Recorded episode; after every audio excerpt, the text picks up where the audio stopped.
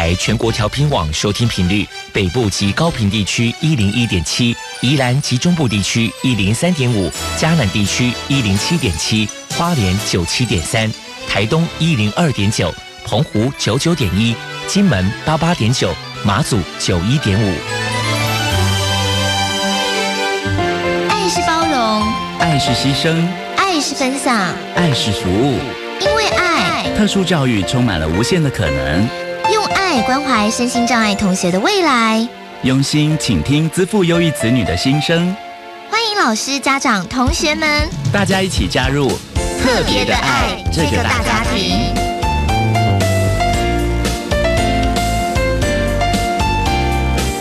本节目由教育部学生事务及特殊教育司指导，国立教育广播电台监制。欢迎收听。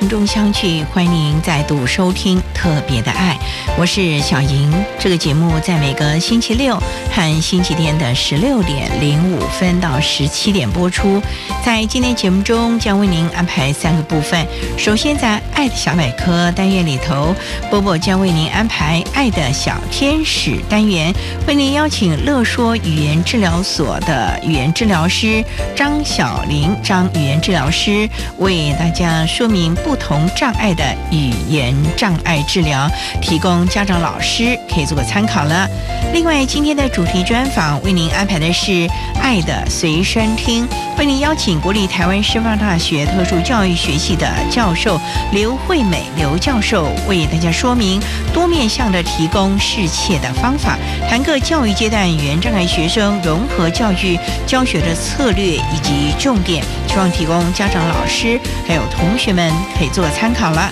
节目最后为您安排的是“爱的加油站”，为您邀请台北市听障教育资源中心的语言治疗师潘小兰潘语言治疗师为大家加油打气喽。好，那么开始为您进行今天特别的爱第一部分，由波波为大家安排“爱的小天使”单元。爱的小天使，每一个宝宝都是父母心目中的小天使。让我们一起关心幼儿的学前教育，发现幼儿早期疗愈的重要性。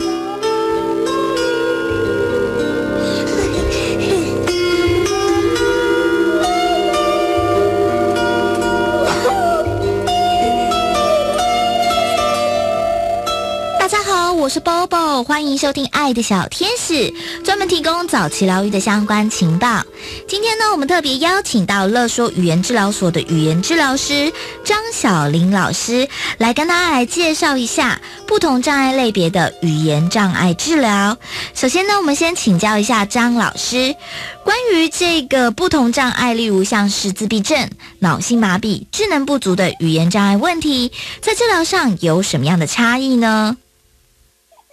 其实每一种障碍类型，哈，其实他们诊断的标准就不一样嘛，哈，所以每一种障碍类型都有它的特别的地方，所以其实，在治疗的介入的策略上，当然就会有很大的不一样。但是呢，其实如果说，嗯，因为那些就是策略面，或者是说在治疗的一些手法上的很多的不一样，哈，但是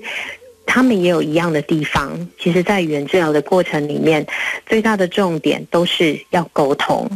那像自闭症的孩子，举例来说好了，自闭症的孩子有可能他们可以识得很多很多的符号哦，吼，甚至像是呃图片，他看到什么东西，他都可以命名出来，例如说这是苹果、西瓜、凤梨、香蕉。但是当你问他说这是什么，他可能回应的并不是说苹果，而是说这是什么。你说你叫什么名字，他也说你叫什么名字，所以在语用上的一个困难。所以呢。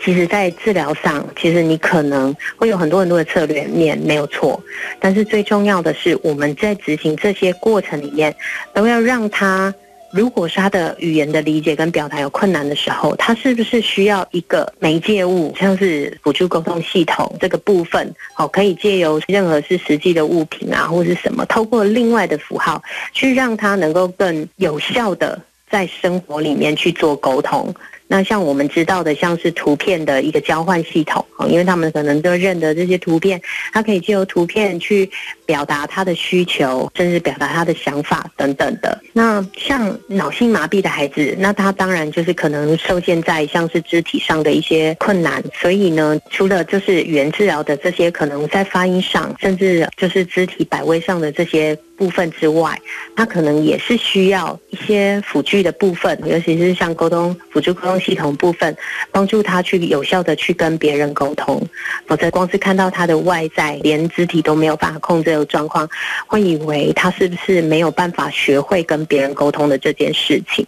所以，其实很多的时候，在语言障碍的这些孩子身上呢，其实就算早期，就是零到三岁、三到六岁的孩子，如果早期有发现他有这些语言的困难，其实都可以透过这些辅助沟通系统去帮助孩子去做更有效的沟通，让他不会有后续因为沟通的问题所导致的一些情绪或者行为上的问题跑出来。那可能有家长会担心说，是不是用了这些辅助的沟通系统之后，孩子就不说话了？其实这个不管是在理论啊、实证的研究上，或是在临床上，这些都是错误的。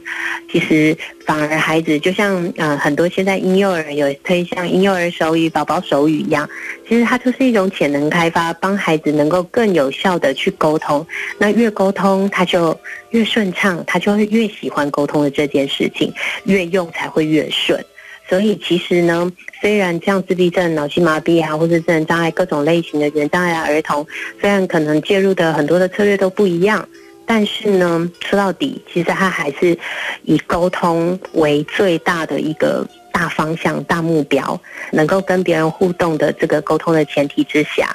当他有困难的时候，他可以有一个呃辅助沟通的部分，让他能够更有效的沟通。那他的语言啊，他的其他的能力就可以渐渐的发展出来，甚至情绪也会稳定，他就可以更有效的去学习各方面的知识，这样子。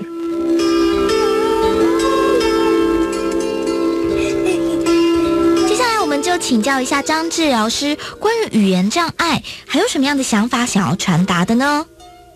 有时候在做语言治疗的时候，其实我都会跟家长讲，想远一点，考虑的远一点，不要只有想当下的状况。当下你可能想要培养他各种各种的能力，希望他能够哇，就是达到目标这样。其实反过来，你要去想的是。你期待的那个未来是什么？像我问家长，你希望你的孩子以后可以变成一个什么样的人？他说希望他开心，希望他快乐，希望他独立，希望他可以有朋友啊，觉得幸福，觉得快乐，能够好好表达他的想法。好，那回过来，如果在这样的前提下，绝对不是他能够说一个字，说两个字，说三个字这样的意思。而是孩子其实在这个过程知道说，其实语言不管是说话的这件事情，或者是用图片的这些部分，其实这些都只是工具，工具会越练习越顺。重要是那个情绪的状态，那个社交互动，你知道应对进退的这些部分是非常非常重要的。所以，其实我要跟所有的家长或者是治疗师，哈，其实语言治疗的这个部分，或是语言障碍的这群孩子，更要去注意的是，因为他们就是因为有困难，所以他需要更多的支持与协助。但绝对不是只是说你叫他一直说一直说哈，或者是说你一直认图片，一直认这些词就能够帮助他的。其实，当这个环境够支持，让他觉得沟通无障碍的时候，其实他才会有机会学会更多的，不管是口语的。或者是运用他的肢体语言，或者是表情、动作、手势，都有可能。他的方式才会越来越多元，然后越来越趋向于就是我们所想要的沟通的效果，跟达到我们想要介入的治疗的目标。最后还有一个点，就是其实在做这个语言介入的时候啊，周边的像是家长，或者甚至像有时候保姆，还有像学校的老师，其实。是需要你一同参与的，绝对不是只是说啊带去治疗所，或是带去做这个语言治疗一个礼拜一次。或一个礼拜一次不够，你就这个医院跑半个小时，那个医院跑半个小时，哇，一个礼拜都排满满，这样就可以有效果，其实是错误的。其实语言是要用在生活里面的，所以家长一定要去参与它，然后呢，带着孩子去生活跟去使用语言这件事情。然后跟孩子能够建立一个好的沟通关系，这样孩子才有机会去跟别的孩子也建立一个好的沟通，然后能够好好的说话，好好的表达他自己的想法，这样子。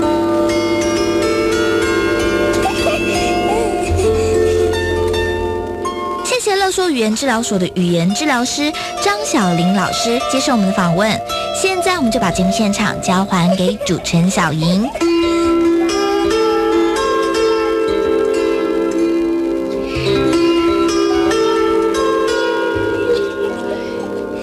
谢乐说语言治疗所的张小玲语言治疗师以及伯伯为大家分享的资讯。您现在所收听的节目是国立教育广播电台特别的爱。这个节目在每个星期六和星期天的十六点零五分到十七点播出。接下来为您进行今天的主题专访。今天的主题专访为您安排的是《爱的随身听》。为您邀请国立台湾师范大学特殊教育学系的教授刘惠美刘教教授，为大家说明多面向的提供适切的方法，谈各教育阶段语言障碍学生融合教育教学的策略及重点，希望提供家长、老师还有同学们可以做参考了。好，那么开始为您进行今天特别爱的主题专访，《爱的随身听》。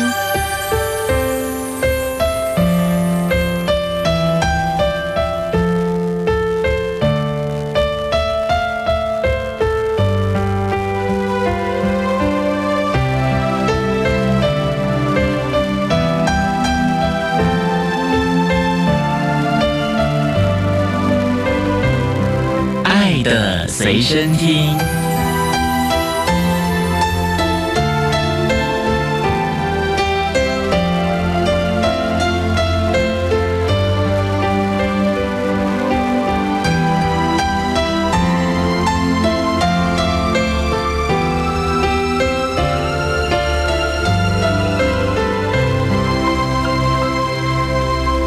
为大家邀请到的是国立台湾师范大学特殊教育学系的教授刘惠美刘教授，教授您好，主持人张小姐您好，以及各位听众大家好。今天啊，特别邀请教授为大家来说明多面向的提供适切的方法，谈各教育阶段语言障碍学生融合教育教学的策略以及重点。那首先啊，要先请教授为大家说明什么是语言障碍啊？所谓的语言障碍呢，是指这个孩子呢，在语言理解或者是语言表达的能力，跟他同年龄的孩子比起来呢，他出现了显著的偏差啦，或者是低落的现象，而这样子的一个问题会造成他的沟通困难，我们把它叫做语言障碍。那是有些什么特征呢？因为孩子牙牙学语，你根本就不知道他没有片语啊。是所谓的语言障碍呢，基本上分为两个大类别，一类是跟说话问题有关，那另外一类就是跟语言符号有关的问题。那我先来说明第一个跟说话有关的，那就是刚刚主持人也提到的，如果小孩子在说话的时候呢，讲话不清楚，或者是构音有问题，比如说啦，他要说打排球，然后他说成哎呦。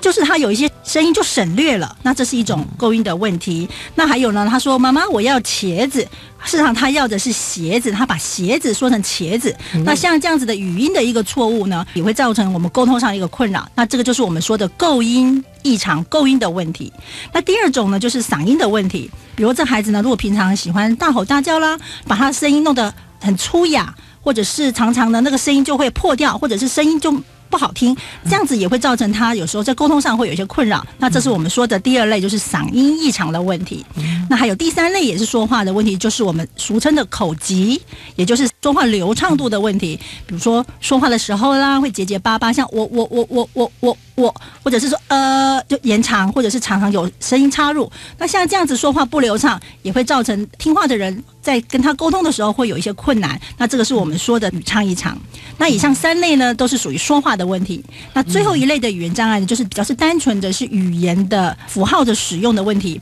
比如说他会找不到适当的词汇啦，他常说我要用那个那个那个东西刷牙，他说不出那个是牙刷，没有办法特定的去指称那个词汇，或者是他讲话的时候，有时候句子会有一些颠倒的现象，比如说去看医生，爸爸医院。那他要讲的是爸爸去医院看医生，那这样子会有一个语句的顺序的问题，那这个是比较是语言的问题。所以综合来讲，语言障碍大概就可以分为两大类，一类是说话的问题，那就包括了构音的。还有嗓音的，还有流畅度的，然后另外一类就是语言的问题。那教授，您刚刚提到像嗓音的问题，我们常常看到好多的小朋友在幼儿园学前阶段有律动课，哇，那都扯着嗓子，然后一个个都回家烧香，然后明天又来继续，就搞得孩子整天都是哑嗓子，这样子会不会久了造成他的嗓音异常呢？是有这个可能。研究显示呢，就是越小的小孩，他如果不知道怎么样使用正确的嗓音来说话，确实在幼稚园大班。然后到国小低年级阶段是这个嗓音异常的好发的阶段，因为他们不知道怎么样使用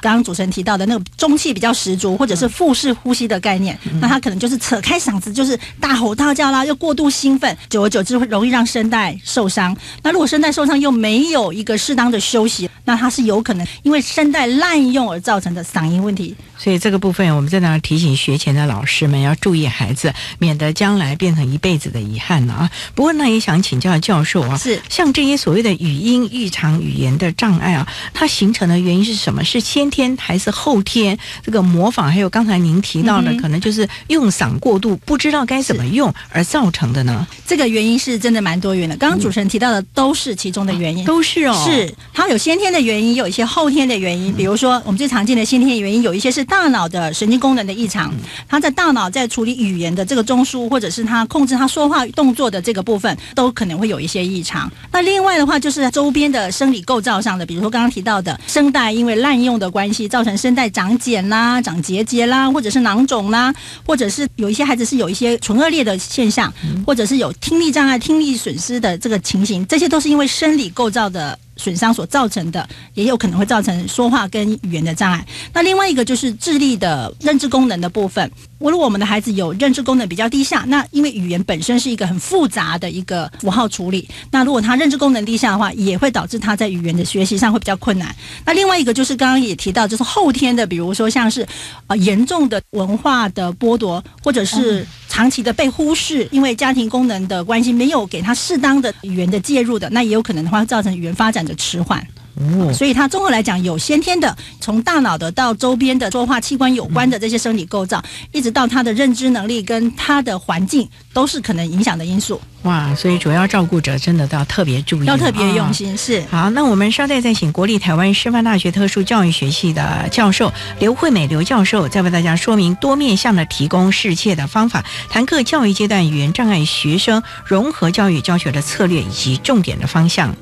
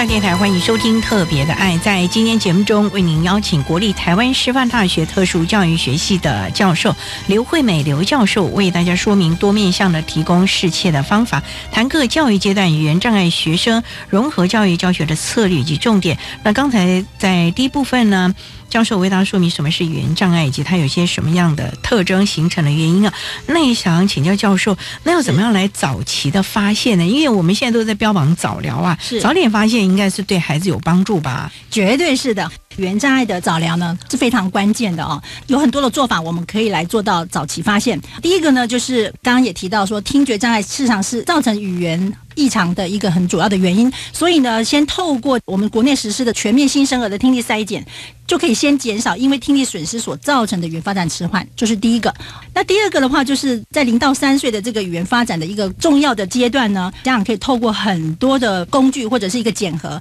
比如说我们国内有零到三岁的沟通发展的检核工具，透过家长平常对孩子的观察，然后很简单的去评估勾选，你就可以知道说这个孩子跟他同年龄的孩子比起来，他的语言发展是不是正常。比如说两岁的孩子应该要能够说出两百个左右的词汇，那如果您的孩子呢词汇量比较少。只会叫爸爸妈妈，还不会有其他的词汇出来的话，那可能这个就是一个可以注意的指标。那另外的话，我们会鼓励家长平常在跟孩子的亲子互动里面，要有比较好的敏察能力，去观察孩子的一些相关的语言反应，比如说他听到声音有没有反应啦，然后他自己本身牙牙学语，他发出来的这些咿呀叭叭的这些声音是不是有多样化？然后呢，另外一个很重要就是孩子在沟通的时候。除了发出声音，会不会也使用一些手势啦、动作啦？比较会不会看着你说话啦？会不会有眼神的互动？那这些呢，都是早期的语言发展很重要的一些里程碑。所以家长可以透过这些观察，或者是透过每次到医院去打预防针啊，或者是幼儿门诊的时候，你就详细的去填一下那个发展检核表，你大概就可以知道说你的孩子的语言发展有没有落后。于一般的孩子，那这个就是一个很好的指标。如果家庭功能不彰的新手妈妈，那怎么办？尤其现在少子化，没得比较啊。可能医护人员就要协助了吧？没错，小小孩每次定期回去打预防针或者是幼儿门诊的时候，就要每一次都跟医生请教一下，医生会帮你做一个快速的一个筛检。那从这个地方呢，即使家庭功能不是那么的彰显，依然可以从医疗那边得到一些帮助。他们可能会有一些早期的指标，帮助你去发现这个孩子的问题，早一点进入早期评估，然后你就可以得到一些适当的介入服务。这是非常重要的一个概念，提供大家可以做个参考。主要照顾者还有我们第一线的医护人。员真的要麻烦您了，因为我们现在新台湾之子是越来越多了，这个部分呢，恐怕就文化刺激的问题，或者是多元文化的问题，让新手妈妈们比较没有这样的一个概念，所以大家一起来注意了。那我们稍待呢，再请国立台湾师范大学特殊教育学系的教授刘惠美刘教授，再为大家说明多面向的提供适切的方法，谈各教育阶段语言障碍学生融合教育教学的策略及重点的方向。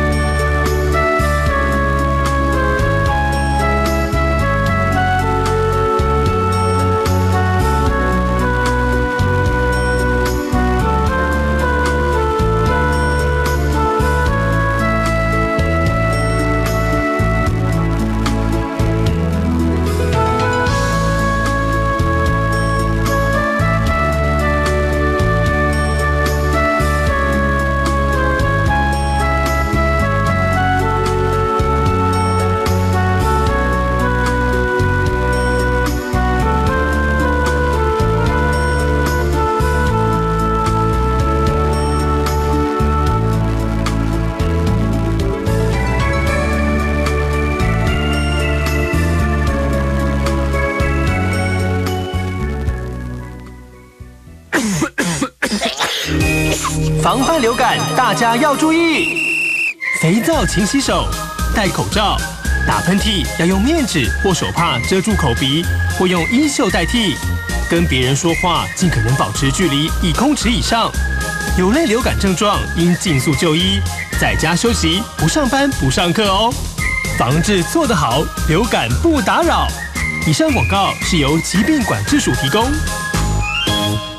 你中午在学校有吃过鸡腿了，晚上我们就改吃鱼，好不好呢？妈，好神哦！我又没告诉你，你怎么知道呢？因为我有下载教育部校园食材登录平台 APP 呀，它会告诉我你在学校吃什么，以及相关健康饮食之能。全国各级学校及公立学校附设幼儿园都有上线登录午餐资讯，欢迎下载校园食材登录平台 APP。以上广告是由教育部提供。三十年来，我见过很多人的手，有被遗弃的、被家暴的、被性侵害的，还有失亲的孩子。只要有帮助，我都愿意伸出援手，不放弃每一个生命。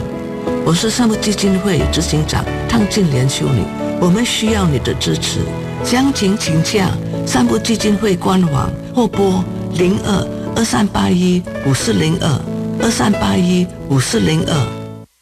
管那么的水，罗嘎西木啊！大家好，我们是欧开合唱团。您现在收听的是教育电台。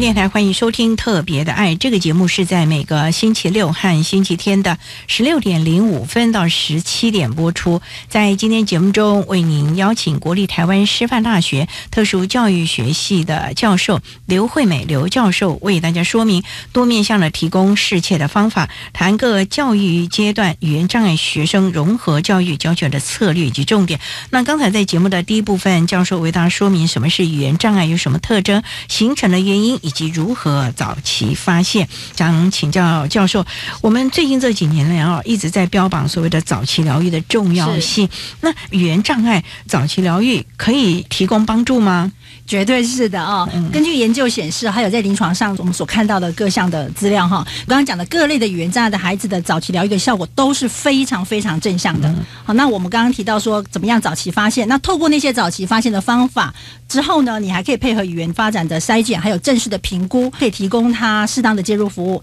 那我现在比较详细的来说明的话，如果在学校系统，那孩子是有各类的语言问题，比如说发音的问题啦，或者是流畅度的问题啦，或者是他的嗓音的问题，或者是语言的问题，学前的特殊教育里面都有所谓的巡回辅导的服务。看这个孩子的需求，我们幼稚园的老师就可以把它填报出来，他会得到一定指数的巡回服务。那那个巡回老师呢，都是很专业的语言治疗师，或者是我们有语言专场的特教的老师。那他会到这个园所里面来帮助这个孩子，然后也会帮这个孩子的老师呢多一点关于这个语言障碍的智能。所以这个是学前特殊教育里面的巡回辅导服务是可以使用的。那在国小阶段，我们仍然有这样子的一个语言治疗的巡抚到学校里面去提供这样的资源。那在医院系统呢，也是非常重要的，说。如果孩子有一些刚刚提到的这些语言的问题、看说话的问题，那事实上他可能需要多一点的时间的矫正跟介入。那这个部分呢，家长可以带孩子到医院的复健部门，或者是耳鼻喉科下的原治疗的部门，然后要比较定期而有耐心的接受一系列的早疗。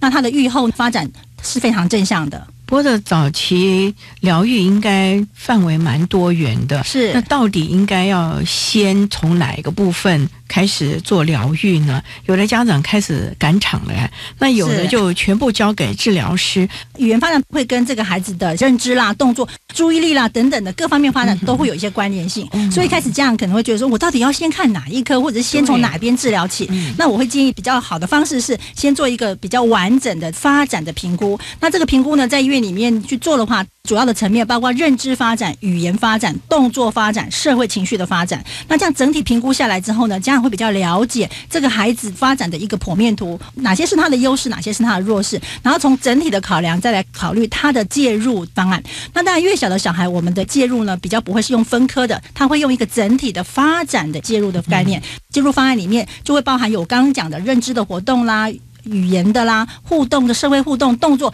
就会是比较整合性的一个介入。对小小孩来讲，这个反而是一个比较好的开始。不过教授，我也想请教，那既然我们开始进行疗愈，是不是开始积极纠正孩子？我一定要看到效果。哎，这个发音不对了，重新来过，需要这样子吗？哦，我不会这样子建议哦。这样子事实上呢，反而会有一些反效果。我们觉得说，治疗师有治疗师的角色，就家长来讲，家长就是家长，就是要陪同陪伴，然后给予很大的关怀跟爱心。那事实上，语言治疗的这条道路会是蛮长的，因为语言的习得养成，它是需要一定的练习，还有很多的配套的条件。所以我们会呼吁家长呢是，一定要有耐心的陪伴他的早疗。那在过程中呢，家长尽量不要用那种很。挑剔啦，或很批判的那种角度，每次孩子讲话太慢了、太快了，或是不清楚，就立刻说你讲的不清楚，再重讲一次。那这样无形中，第一个会破坏亲子关系，那第二个对于他的语言的困难呢，事实上也是没有帮助的，反而会增加孩子当下说话的时候的那种心理压力跟挫折感，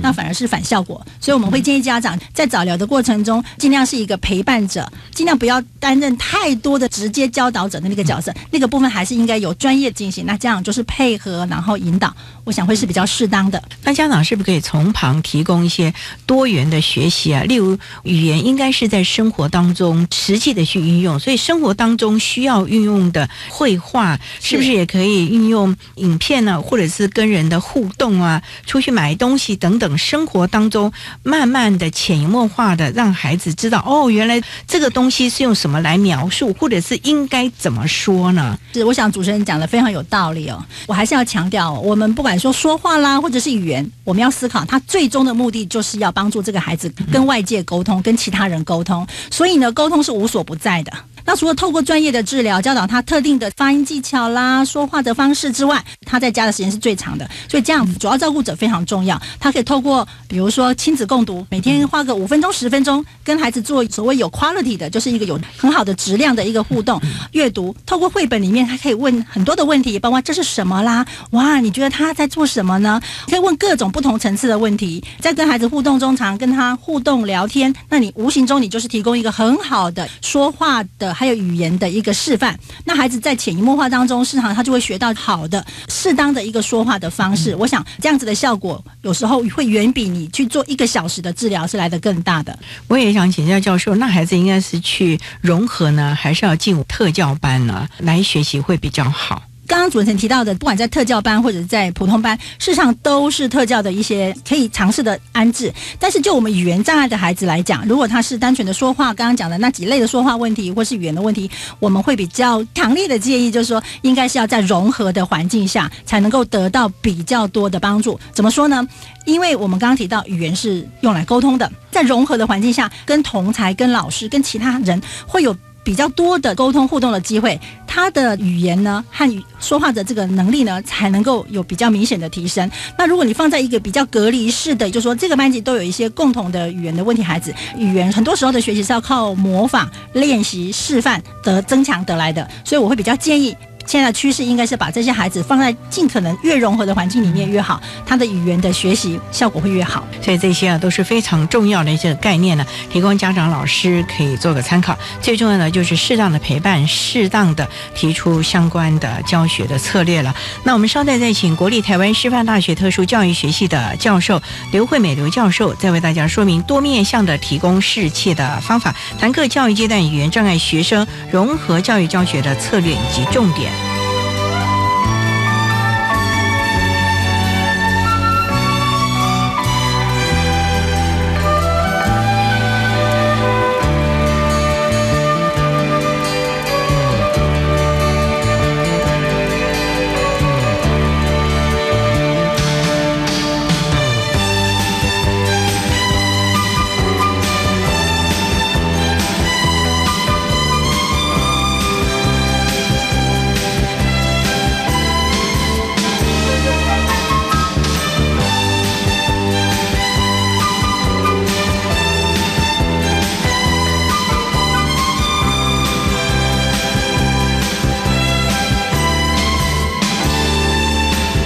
欢迎收听《特别的爱》。在今天节目中，为您邀请国立台湾师范大学特殊教育学系的教授刘惠美刘教授，为大家说明多面向的提供适切的方法，谈各教育阶段语言障碍学生融合教育教学的策略及重点。刚才教授为大家谈到了早期疗愈的成效以及重点啊，我也想请教，那么在各个教育阶段，老师们应该如何教导？因为据我们的了解，我们语言障碍的孩子基本上还都是采取融合。那带班的老师应该怎么样的跟治疗师啊，或者是专团来合作，协助这个孩子，不要让他在班上好像有受排挤啊，以及让班上的同才也能够悦纳呢？还是回到刚刚呼吁的，就是语言的目的呢，市场就是为了沟通，而沟通的情境就是在日常生活中就会发生。所以老师们呢，市场是扮演非常重要的角色，不管是在幼稚园阶段，或者是在国小、国中阶段。我想老师在面对我们语言障碍的孩子的时候，第一个老师的必须要有比较正确的态度，就是说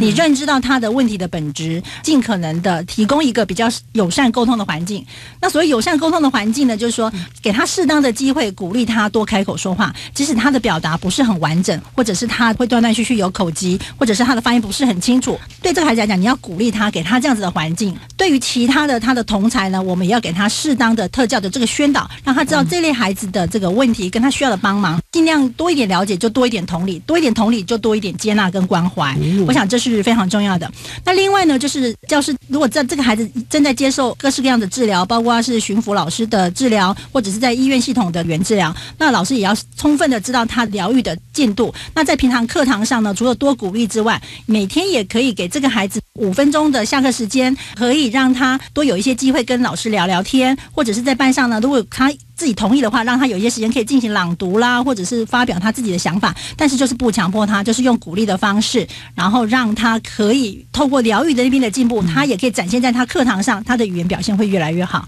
所以我想这个是提供多一点的沟通的机会。那另外呢，老师也尽可能就是跟刚刚这样的的呼吁是一样的，就说不要用批判的，不要说因为这孩子是原障碍，所以我会特别的挑剔他啦，或者是当他说不完整的时候，会很急着帮他说完呐，或者是纠正他，请他再说一次啦。我想这个都是不是那么适当的一个做法。那比较适当的就是多一点聆听啦，多一点鼓励，然后多一点机会给他发表。那需要适当的让孩子站起来，在公开的场合当中阅读，因为我们现在在国小阶段还常常会老师说：“哎，某某某，把这段课文念一下。”这孩子他不就很害怕了吗？是，我想这个是很需要考虑的哈。那我是觉得我们应该把这孩子当成是，虽然他有语言的问题，但是我们基本上还是把他当成是他是一个一般的孩子。一般的孩子，如果班上的活动里面需要朗读的，那他也相同的有机会，但是不要刻意的每次都点到这个孩子，那这个会给他过度的压力。但是也不要每次轮到他的时候就把他跳过，那孩子心里面也会给自己一个标签，说，哎，我就是不行，所以老师不点我。所以我想这个老师都要有一个所谓的 balance，就说你要去观察，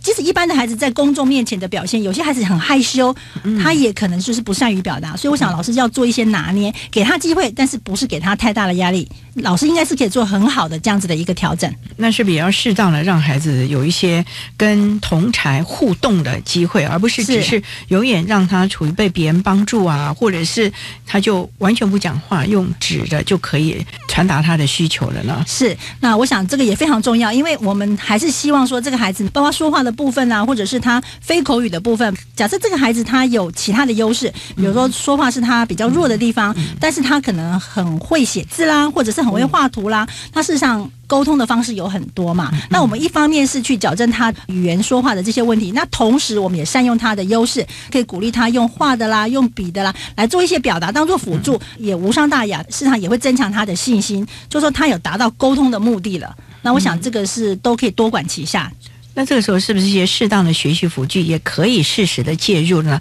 而不是一定要强迫他用手写啊，或者是一定要用口语表达呢？哦，是的，我们。字体强调就是说，沟通呢，他可以用很多的方法。我们一般人当然就是直接用语言跟说话。那事实上，对语言障碍的孩子呢，除了语言之外，你还可以鼓励他用一些非语言的方式，包括我们常用的眼神、手势、动作啦，甚至刚刚主持人提到的一些辅具。那有一些孩子呢，他会在某一个阶段，比如说他如果是一个急性嗓音发炎的一个状态下呢，那个当下他可以使用一些适当的辅具。那我们现在在特殊教育里面都配置有各式各样的说话的辅具。那如果有必要的话，老师们是可以提供给孩子来使用，就是短暂性的使用啦。但如果说真的是比较严重的，他真的是构音啊等等这个问题的时候，老师应该怎么样的帮助孩子，起码在学习上或者是在他的评量方面，能够适当的表现他真正学到的知识呢？如果他是刚刚主任提到是那个比较是构音的问题，那因为构音问题的孩子，事实上他如果只是构音问题，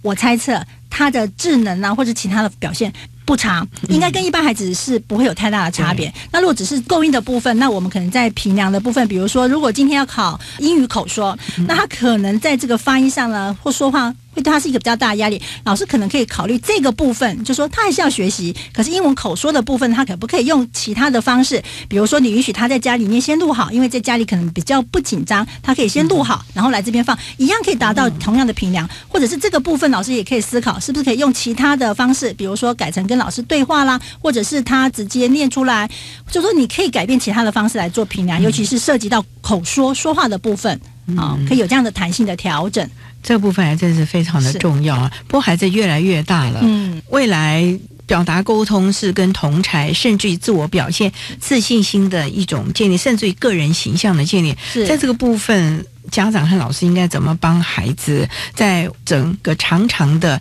教育阶段呢？因为国小大家还能够互相的协助，国中那就不得了了，高中更是自我意识。到了大学高等教育阶段，又有很多需要用课堂报告的方式，哎，这怎么办呢？刚刚主持人提到了，我想到的是一个滚雪球的一个。负面的效应啊，所以我会非常强调，我们语言障碍的孩子，他非常需要透过越早期疗愈越好。如果他的说话的问题或语言的问题，可以在幼稚园阶段就得到很好的一个改善，甚至到国小也还 OK。那如果他真的没有得到适当的早期介入的话，他的语言的问题会像滚雪球般的越滚越大，对他的这个学习啦、社会人际适应呢，我想都是负面的。所以呢，我想这个部分对孩子的自信心建立应该也是有问题哦。没有错，语言因为它是一个沟通的主要的管道，那你透过语言去达到沟通的目的，那有语言障碍的孩子，想当然他在。达到沟通效能的部分会比较受挫，所以常常他表达的内容呢没有办法让别人的清楚的知道。好，那我举一个例子来讲，有个孩子呢，他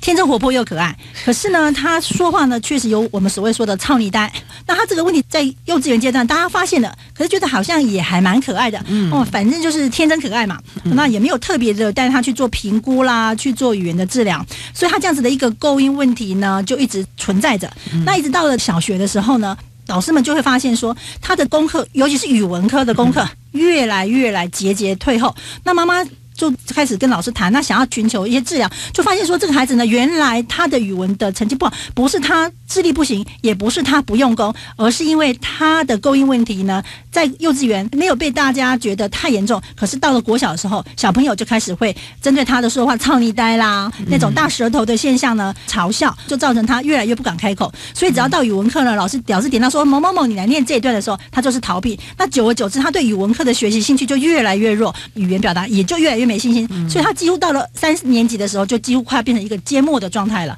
所以这个时候，这样才觉得这个问题很严重。那我想这些问题，如果我们通过刚刚提到的那些早疗都做得好的话，会不会变成这样子的一个局面了？所以啊，滚雪球的效应，我们不希望它未来出现啊。好，我们稍待再请国立台湾师范大学特殊教育学系的教授刘惠美刘教授为大家说明多面向的提供适切的方法，谈各教育阶段语言障碍学生融合教育教学的策略以及重点。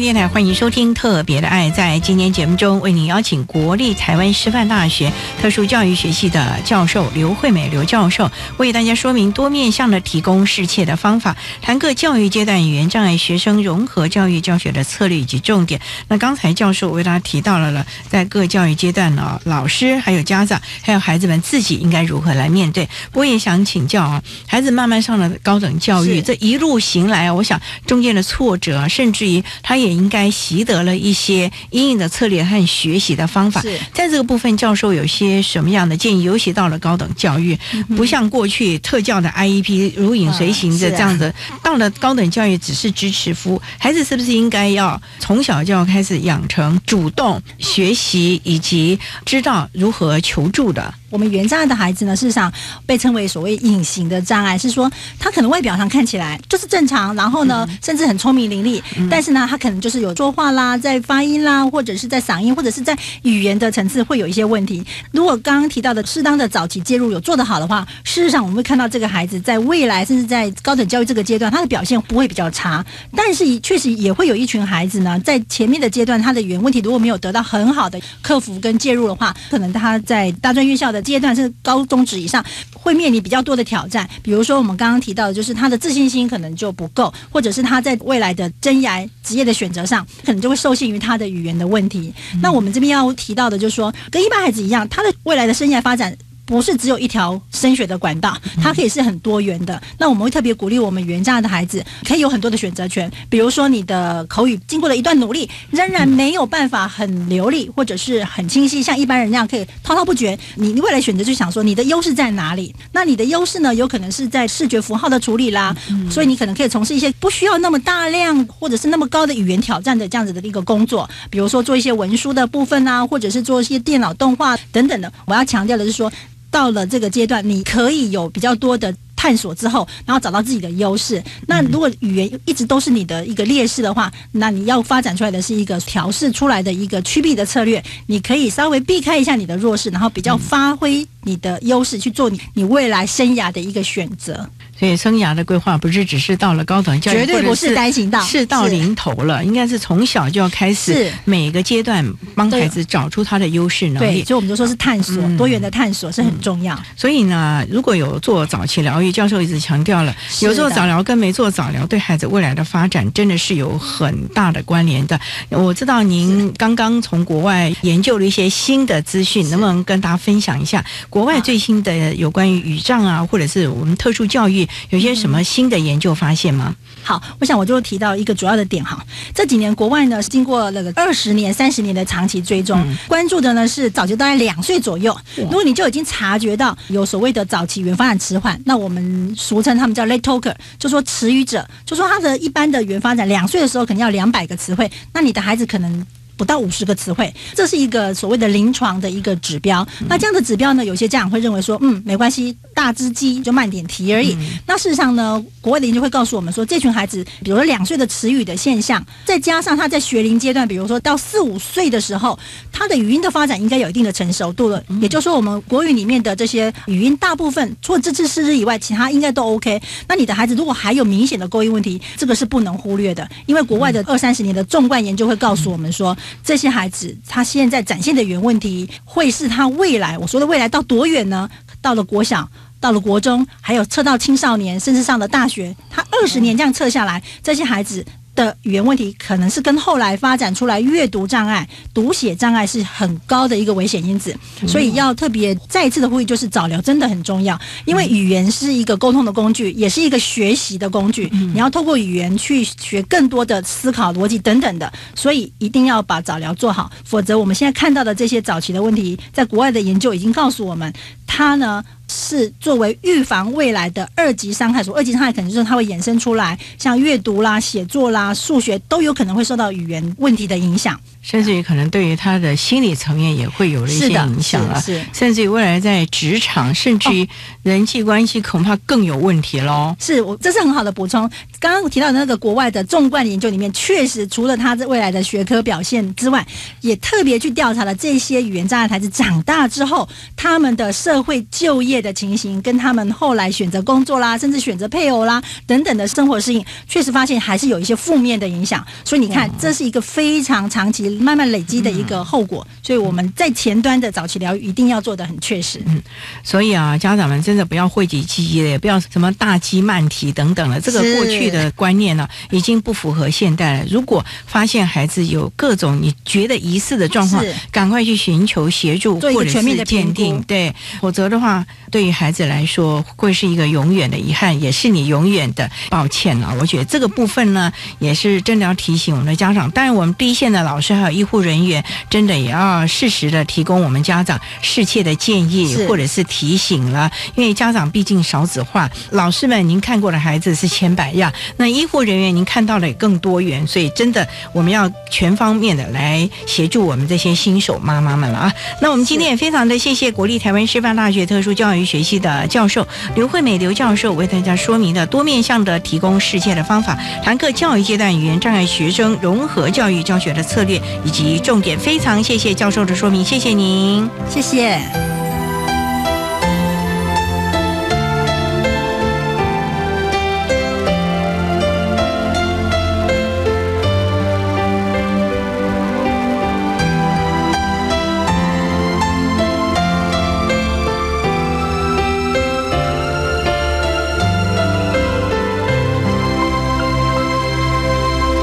谢国立台湾师范大学特殊教育学系的刘惠美教授为大家提供的相关资讯以及呼吁。您现在所收听的节目是国立教育广播电台特别的爱节目，最后为你安排的是爱的加油站，为您邀请台北市听障教育资源中心的语言治疗师潘小兰潘语言治疗师为大家加油打气喽。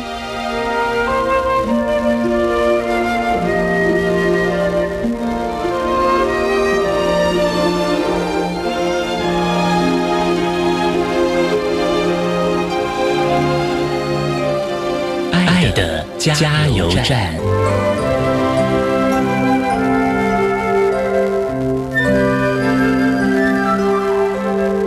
各位听众，大家好，我是台北市听障教育资源中心潘小兰语言治疗师。针对如何促进孩子主动沟通表达，我有以下的建议。就是我们要给孩子沟通表达的机会。那所谓的沟通表达呢，在这边不只是讲口说的语言，还包括手势动作，还有声音，即使是模糊的声音，也是一种沟通表达。还有就是图卡的交换。那如何给机会呢？我所建议的第一个方法就是让他看得到却拿不到，就是让孩子不能够自己想要拿到什么就可以去拿到什么，就是要让孩子。即使是用手去指他要的东西，或者是说发出嗯啊啊的声音，或者是他要拿出他想要的东西的图卡去跟你交换那样东西，只要有这些表现之后呢，我们都可以给他物品。那要给就是给他少少的，不要一次给太多。就算是他要的是要看三 C 产品，也不要让他一次看太久的时间，让他能够持续不断的跟你做表达。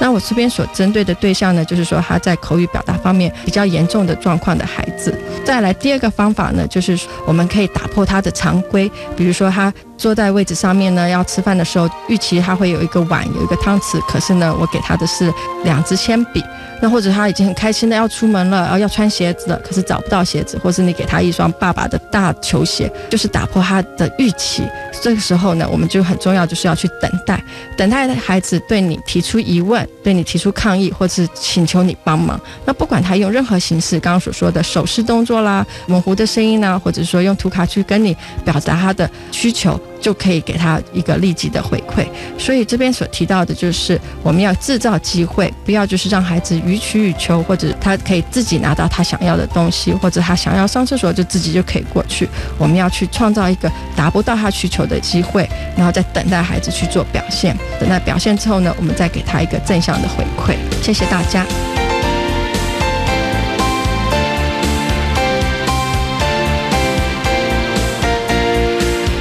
节目就为您进行到这了，感谢您的收听。在明天节目中，为您邀请台北市听障教育资源中心的语言治疗师潘小兰潘语言治疗师，为大家分享不要急，耐心练习，谈语言障碍学童疗愈的相关经验，希望提供家长老师可以做参考喽。感谢您的收听，也欢迎您明天十六点零五分再度收听特别的爱。我们明天见了，拜拜。